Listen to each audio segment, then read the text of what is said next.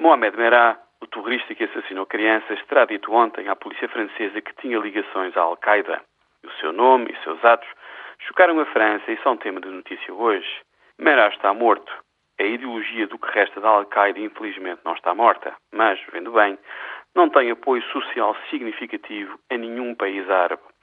O debate ideológico muçulmano que conta verdadeiramente hoje em dia não tem nada a ver com os terroristas lunáticos e fanáticos da Al-Qaeda.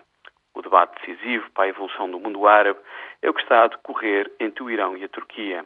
As chamadas primaveras árabes levaram o Irão a pensar e a dizer que Teherão estava do lado certo da história. Mas quem foi recebido o ano passado em delírio nas, nas capitais árabes foi o primeiro-ministro turco. E de então para cá, o modelo turco tem vindo a ganhar cada vez mais adeptos no Norte da África e Médio Oriente. A hora da teocracia iraniana parece ter passado.